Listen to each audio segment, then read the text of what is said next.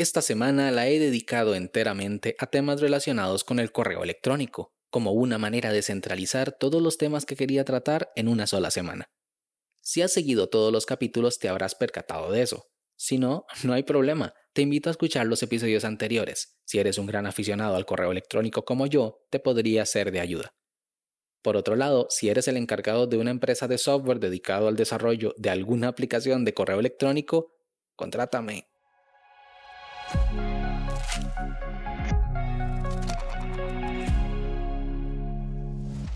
Hola a todos, esto es Daily Meeting, un podcast diario de tecnología. Este es el capítulo 89 y hoy es viernes 18 de junio de 2021 y es el Día Internacional del Sushi. Que al contrario de la creencia popular de que la palabra sushi significa pescado crudo, su verdadero significado literal vendría a ser algo como con sabor agrio. Mi nombre es Melvin Salas y en los próximos minutos hablaremos sobre las ventajas de usar Fastmail. Así que, comencemos.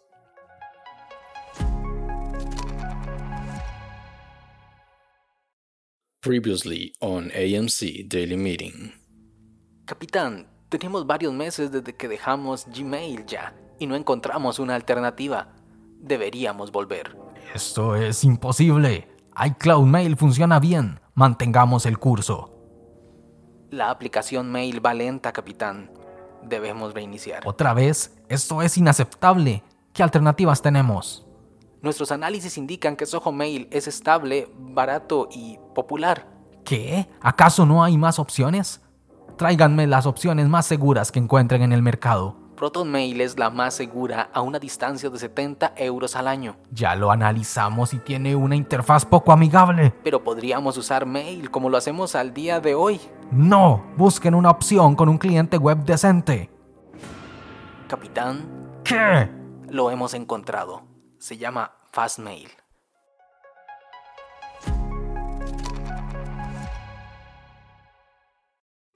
Utilicé Gmail por mucho tiempo.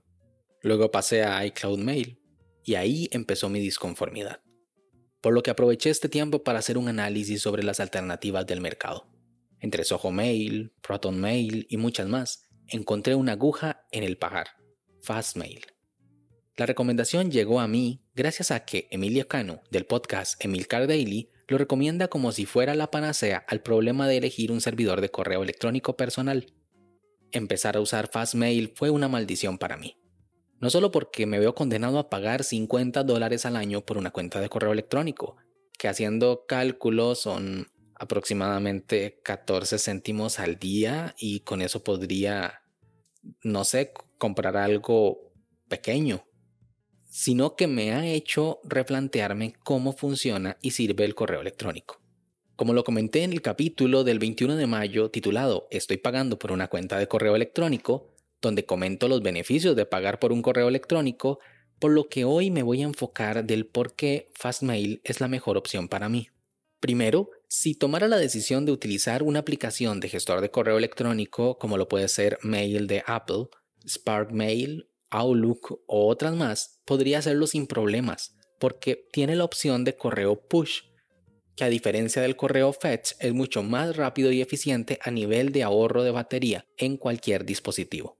Al igual que todas las opciones de correo que hay en el mercado, ofrece el servicio de contactos, calendario y notas junto al correo electrónico, pero Fastmail ofrece además un apartado llamado Files o Archivos, que funciona exactamente igual que Google Drive o OneDrive, como una carpeta en la nube para subir archivos dentro del mismo correo electrónico.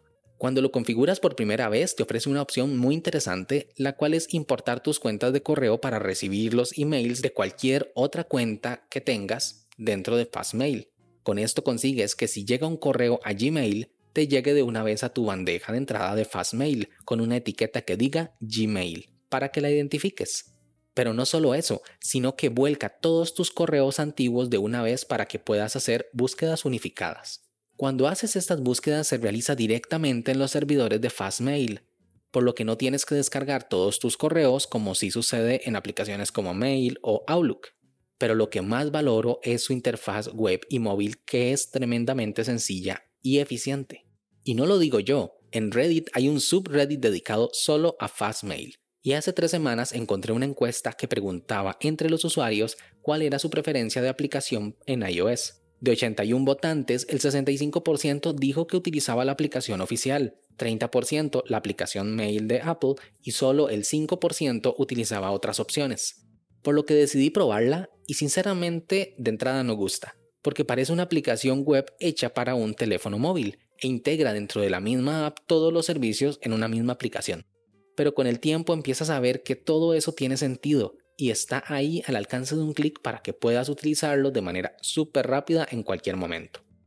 A raíz de eso hice mi propia encuesta dentro del mismo subreddit de Fastmail para saber qué aplicación usaban los usuarios de Mac para consultar su correo electrónico y sorpresivamente tuve 96 votos.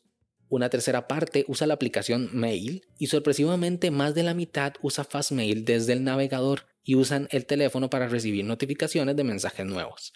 Esta encuesta generó muchos más comentarios de los que yo esperaba, porque los usuarios decían que usar la interfaz web de Fastmail era una excelente opción, mucho mejor que una app de correo, ya que Fastmail da una experiencia de correo electrónico única que se disfruta más desde el navegador. Y efectivamente, la web de Fastmail tiene una serie de colores y una división de dos columnas que permite visualizar los correos electrónicos de una manera más cómoda y natural, y tiene una tercera columna que muestra detalles del emisor del mensaje, sus mensajes anteriores, detalles de contacto, próximo evento y adjuntos del correo, y cambia de manera inteligente dependiendo del contenido que tiene, y funciona muy muy bien.